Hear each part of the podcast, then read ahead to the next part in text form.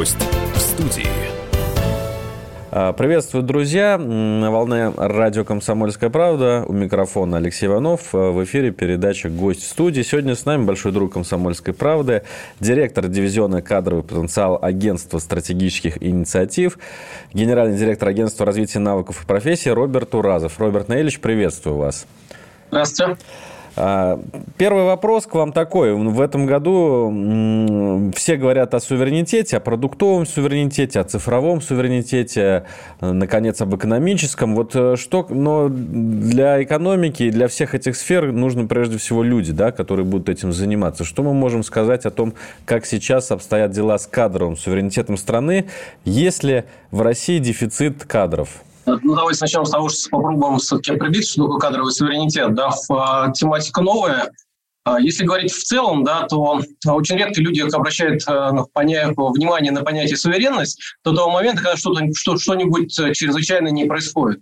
И в этом отношении мы бы с вами, наверное, эту тему бы так бы и не обсуждали, говорили бы, ну да, людей не хватает, люди не того качества, но это такая классическая дискуссия. Но когда от людей начинает зависеть фактически жизнеспособность и безопасность страны, немножко другой акцент. Да, вот а, такой же достаточно яркий пример, когда мы все с вами совсем недавно обсуждали в кадровой тематике уезд массовый уезд айтишников и обсуждали, почему это произошло, что делать и так далее. А если говорить в общем, да, то для любой страны, которая претендует на свою собственную самостоятельность, в подлинном смысле суверенность, способность принимать решения самостоятельно, кадровое обеспечение является важным элементом. Ну, что такое кадровая суверенность? То есть, с одной стороны, способность самого себя удовлетворить с точки зрения подготовки кадров по критическим либо важным отраслям, но второе, ну это такой очень простой, в, э, бытовой, житейский уровень. Да? Но второе, более важное, это обеспечить свою когнитивную независимость. Это немножко более сложная штука. Это та вещь, которая говорит о том, способна ли страна производить свои собственные модели управления, свои концепции, свои понятия, сформулировать а, свою деятельность, свою стратегию, исходя из той идентичности, в которой в стране сложилась. Исходя из того исторического субъекта, который на данной территории, в данной стране, он предопределен. Да, вот, если перевести на русский язык, понятный более к рядовому пользователю, что такого есть в нашей культуре, что такого есть в наших предках, у нас самих, что является конкурентным преимуществом в, в той деятельности, которую мы начинаем по отношению к другим народам и другим странам. Второе, как мы это можем развивать, что мы можем передать нашим детям. Хорошо, но вот теперь давайте по поводу вот этих двух направлений все-таки э, попробуем оценить, насколько мы сейчас независимы, да, и в плане в целом просто кадрового обеспечения, количественного, и в том числе качественного кадрового обеспечения. Ну, давайте начнем, э, не начнем, да уж продолжим-то, да, в, э, как казалось, что, что мы, оказывается, в очень многих отраслях имели зачатки в умении как готовить кадры, так и производить технологии, но они были не очень востребованы по причине того, что мы были в, в ловушке глобализации. Почему в ловушке? Ну, потому что, собственно говоря, за, с получением тех или иных технологий и решений мы фактически утрачивали способность делать самостоятельно. Это касается достаточно большого количества отраслей. Ну, если вы сейчас видите по тем решениям, которые принимаются на государственном уровне, да, то есть не только на государственном уровне, это и микроэлектроника, это и искусственный интеллект, это и квантовые вычисления, это, собственно говоря, и простейшие производственные технологии, которые, оказывается, тоже были не совсем развиты. Ну и, например, отрасль беспилотно-летательных э, аппаратов. Если говорить в целом, то, с одной стороны, у нас есть заделы, мы умеем, собственно говоря, производить свои собственные решения, мы умеем быстро и качественно готовить кадры, но с другой стороны, ситуация к наличию такого количества людей, к, скажем так, готовности системы это делать, ну, понятно, что, что с этим большие вопросы. Но это только часть, часть вопроса. Очень важно, собственно говоря, в ту часть, которую вы назвали качественной, это не только то, как мы умеем производить профессионалов, умеем производить кадры. Кадры, в конце концов, это лишь то, с чем работает работодатель. Вот э, вы сидите в студии, а вашему работодателю для вас нужно только то, чтобы вы со мной поговорили. Но это не учитывает ни ваши интересы, ни ваши ценности, ни ваши отношения к родине. И вот в рамках э, работы с такими вещами, в рамках агентства стратегических инициатив, мы разработали специальную концепцию кадрового суверенитета, которая основывается на такой принципиально новой модели, которой нет в мире сейчас. Мы ее назвали моделью паруса, в, э, в чем она заключается? Для того, чтобы ну, извините, немножко такое за беспардонное высказывание, даже для того, чтобы завладеть кадром человека, то есть получить его способность к производственному труду, конструктиву, вы должны для него создавать три мотивации одновременно. Первое – это развивать талантливость. Вовсе не значит развивать профессионализм. Вы можете быть суперпрофессионалом, но если вы у вас не лежит к этому душа, ну, может, вы в этом не талантливы, не получается человеку, это не нравится. Еще раз, развивать талантливость. Второе – это давать вызовы мирового уровня. Ну, казалось бы, очень простая задача. Да? Тут что, сейчас нас куда ни кинь, везде вызовы мирового уровня. Но вы попробуйте создать вызовы, к, вовлеченность человека в мировые вызовы, если он не находится на острие. Понятно, руководитель это чувствует остро, а как это сделать для рядового сотрудника? Ну, пардон, да как уборщица в научном институте, занимающийся ядерной физикой, понимает важность ядерного реактора. Да? То есть э, я боюсь, что, что, наверное, слишком примитивно, но во многом этом обеспечить вот эту связанность от младшего научного сотрудника до верхнего, до людей, которые производят те или иные решения, это очень важно. И третье, то, что мы очень часто называем лишь таким словом патриотизм, это отношение к родине.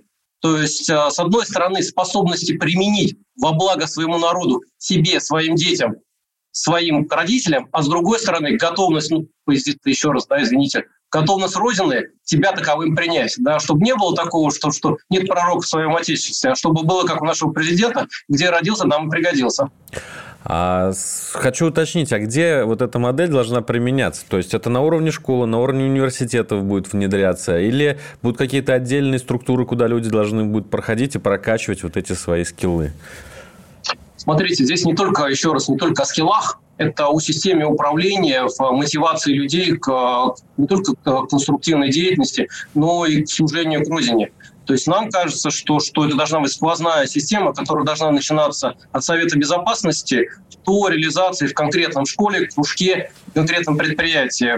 Система достаточно универсальна, поскольку позволяет работать не только с управленческим контуром, но и стать такой, то есть фактически быть методикой управления. И вот ну, если предвосхищать, мы сейчас пытаемся вот эту методику не в логике кадрового суверенитета, ну то есть это, это казалось достаточно понятная методика, которая позволяет скрестить то, что в Российской Федерации Федерации традиционно делили на две части.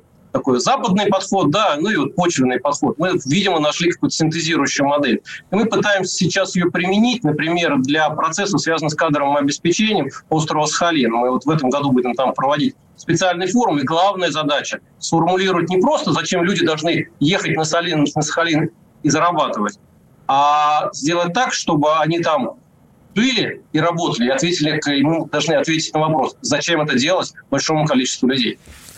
А, любая система достаточно инерционна, особенно большие системы. Вот вы сейчас, когда пытаетесь, ну вот на примере одного региона внедрить этого, и, естественно, будете пытаться масштабировать эту систему на уровень всей России, о чем мы, наверное, еще тоже поговорим. Вы с какими проблемами сталкиваетесь?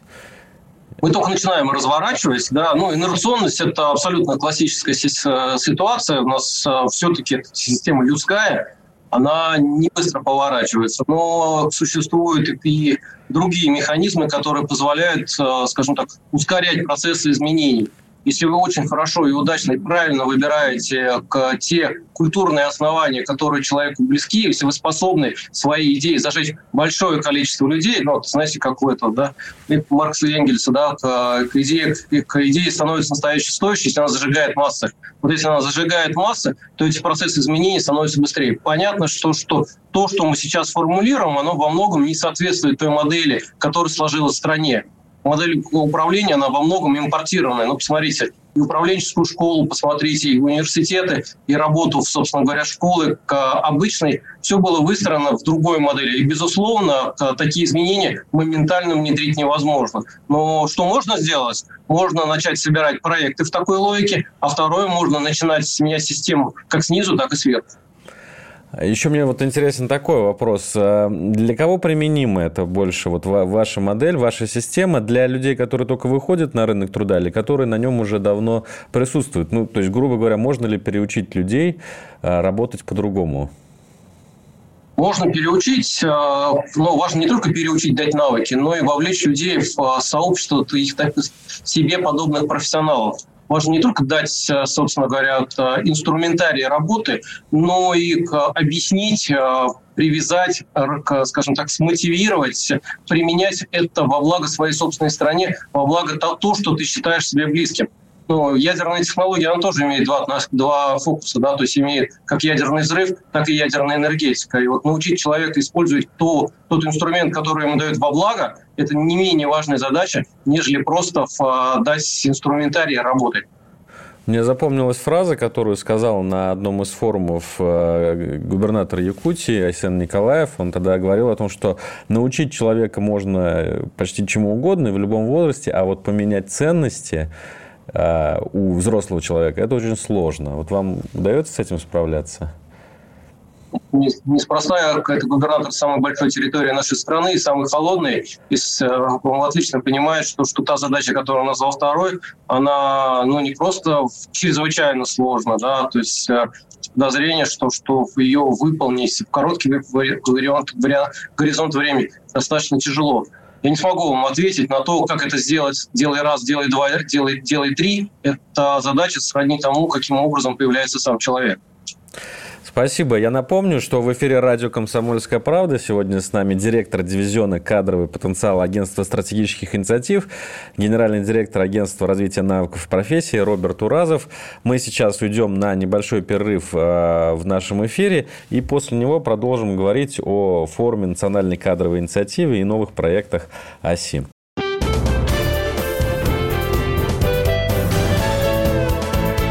Гость в студии.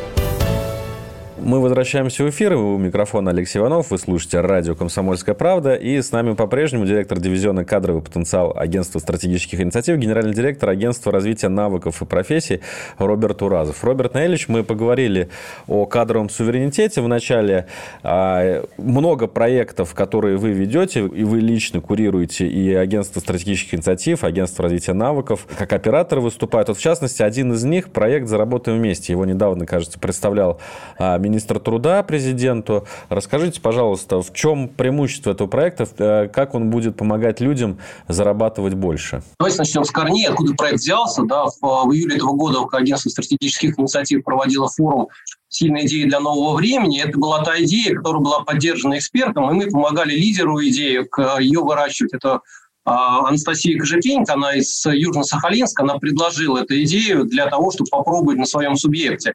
Да, здесь ну, все очень просто. С э, Дальнего Востока это в целом по территории, на котором крайне стремительно развиваются новые, появляются новые рабочие места, развивается производство, и он сильно отличается по своей структуре от европейской части. Но сам проект важен был не в этом, а важен в том, что он предложил принципиально другую логику работы с подготовкой людей. Давайте попробуем на сравнении объяснить. Да, вот когда вы, представьте, вот вы сейчас захочете поменять профессию, исходя из того, что вы рассоритесь с главным редактором, подумать, ну ведь я ведь стою на рынке дороже, я хочу зарабатывать больше, а пойду-ка я в блогеры, например, да, и пусть меня научат. Вот вы идете, выбираете курсы, платите деньги, вам дают диплом, и вот прекрасный момент, у вас есть диплом, потрачены деньги, возможно, даже заемные деньги, иногда даже достаточно большие. И вы удивлен, с удивлением обнаруживаете, что ну, бумажка-то у вас есть, и вроде даже вы что-то делать умеете, но на рынке это стоит вообще по-другому, и иногда даже не стоит вообще ничего. Вот э, вы как бы не у разбитого корыта, да, но потерянное время и потерянные деньги, но красивая бумажка. Суть проекта в другом. А, в чем, что, что предложено, что принципиально нового. А, вам изначально заключается не ученический контракт, где вас обещают научить, а с вами заключается двустороннее соглашение о том, что, что вы вместе договариваетесь, что вы в дальнейшем будете зарабатывать какую-то сумму, ту, которую вы хотите. Да, ну, не обязательно, то есть понятно, что, что это не ваше желание, я хочу миллиарды зарабатывать. Это именно двусторонняя сделка, когда вы договариваетесь с новым игроком на рынке, которых тут сейчас нет, они только появляются, так сказать, поставщиком карьеры, вот такую сделку. Какие обязательства сторон? Ваши обязательства. Учиться, быть прилежным, да, как бы ходить на собеседование. А задача поставщика карьеры – вас научить, проинвестировать в это. Вы не платите на этом этапе довести вас до того места, как вы работаете, обеспечить зарабатывать тот уровень дохода, о котором вы договорились. После того, как вы вышли на свою работу, включается вторая часть сделки. Вы оплачиваете за счет роста вашего дохода, еще раз, за счет роста вашего дохода, вы компенсируете то обучение, которое или акселерацию, которую вам было сделано. Вот сейчас этот проект, он принципиально отличается от классического обучения. Итоговым продуктом является то, что вы получаете гарантированный доход. А если вы не получаете, вы ничего не платите. Это чистый предпринимательский убыток того поставщика карьеры, который вами занимается. Ну, казалось бы, схема такая сказочная, а почему раньше называется, до нее не догадались? Все просто. Здесь есть два барьера, которые проект, ну, извините, прошибает, уж если так говорить. Первое, мы как российская, ну, россияне не очень любят регулярно учиться. Вечный студент звучит как ругательство. Ну, что ты опять учишься, иди в конце концов работать, прекрати ты дурью заниматься. Абсолютно классическая история, да, как таковая. Соответственно, граждане мало вкладывают в свое непрерывное образование. Соответственно, вот, например, если брать нас, это где-то 20% населения, а если брать э, окаянный Европейский Союз или даже развивающиеся страны БРИКС, то это выше 50. Ну, заметьте, чувствительно.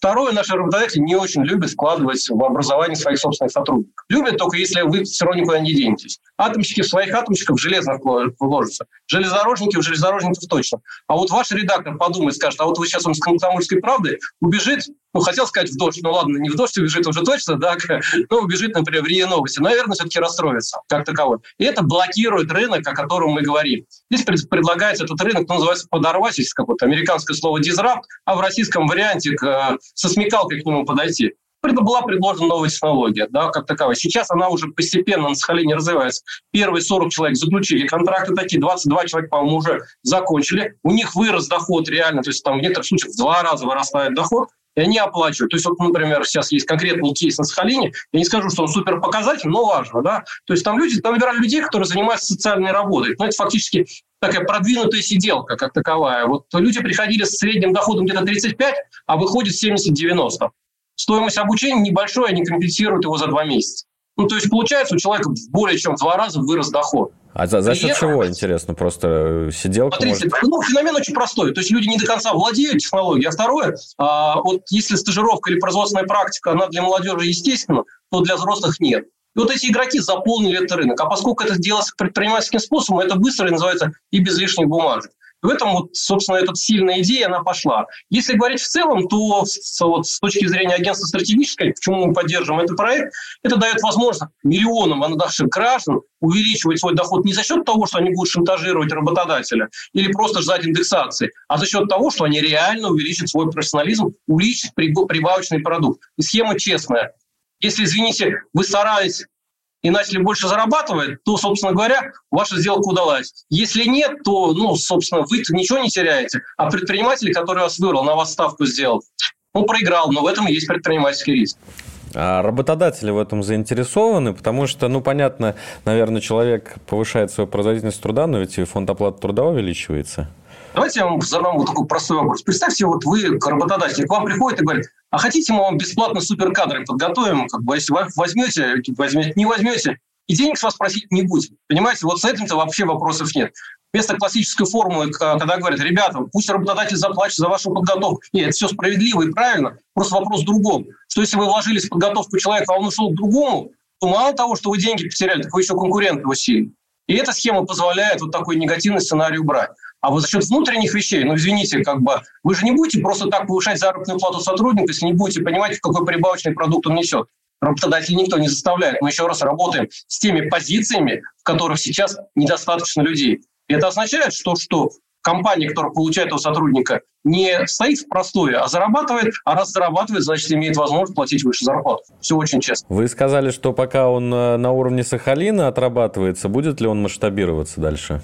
А, сейчас уже принято решение президентом рассмотреть такой вопрос. А, президент в своей прямой речи на Восточном экономическом форуме сказал, дал поручение агентству стратегических инициатив и правительству. Мы сейчас заняты как раз масштабированием, учим другие регионы это, этому диковинному новому делу.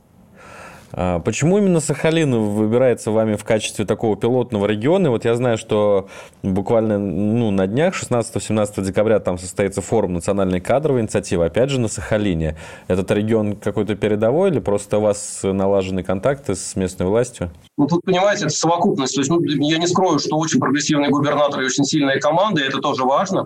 Но важно еще и другое, что, что если мы берем Сахалин чисто даже по формальным показателям, вы знаете, что агентство стратегических инициатив делает инвестиционный рейтинг привлекательности регионов. В нем один из показателей – это кадры. Вот этот регион, Сахалин, он из последнего кварталя поднялся во второй кварталь за всего лишь три года за счет того, что, что были внедрены ну, принципиально новые проекты в в сфере, ну, фактически в кадровой сфере. Это раз. А второе, ну, тут, понимаете, когда получается, что, что одна из центр, один из центральных проектов был инициирован регионами, и он начал его пилотировать, проведение форума, ну, очень логично легло на этот остров. Но это не значит, что, что этот э, форум проводит исключительно для Сахалина.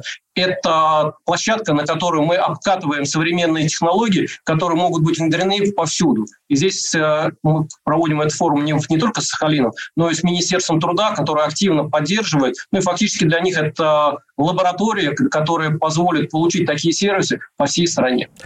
А можете рассказать вот на этом форуме национальной кадровой инициативы, какие основные события будут, чего ждать вот людям, которые туда приедут или узнают о нем? Смотрите, первое я уже сказал, да, это попробовать применить так называемую методику паруса для создания в, а, такого бренда, кадрового бренда территории. Ответить на вопрос, зачем жить и работать на Сахалине. Не только для тех, кто хочет приехать, но для тех, кто живет уже там. И это важно, мы не разделяем. Второе – это, безусловно, обучение технологий «Заработаем вместе». Мы рассматриваем это не как вот конкретный проект, а, в принципе, набор решений, который позволяет за счет профессионализма человеку получить более высокий доход, а работодателю быстро найти своего сотрудника. И третье – это форум тех проектов, которые э, выставка продажа и проектные сессии по использованию тех решений, которые появились э, в агентстве стратегических инициатив. У нас их очень много. Это и проекты, например, по релокации, это и проекты, связанные с организация удаленной занятости. Это и проекты вовлечения в, например, в ранние предприятия, многие-многие другие. Но важно, чтобы лидеры проектов находили себе партнеров, ускоряли свое развитие и внедряли эти проекты. То есть они выходили из стадии хороших и классных фрагментарных идей или даже региональных проектов на федеральный, но не только но к федеральный корпоративный уровень, ну и не исключая международный. Если я правильно понимаю, это будет первый опыт такого форума. Будет ли он продолжаться в следующем году? И вообще, какие у вас планы на 2023 год?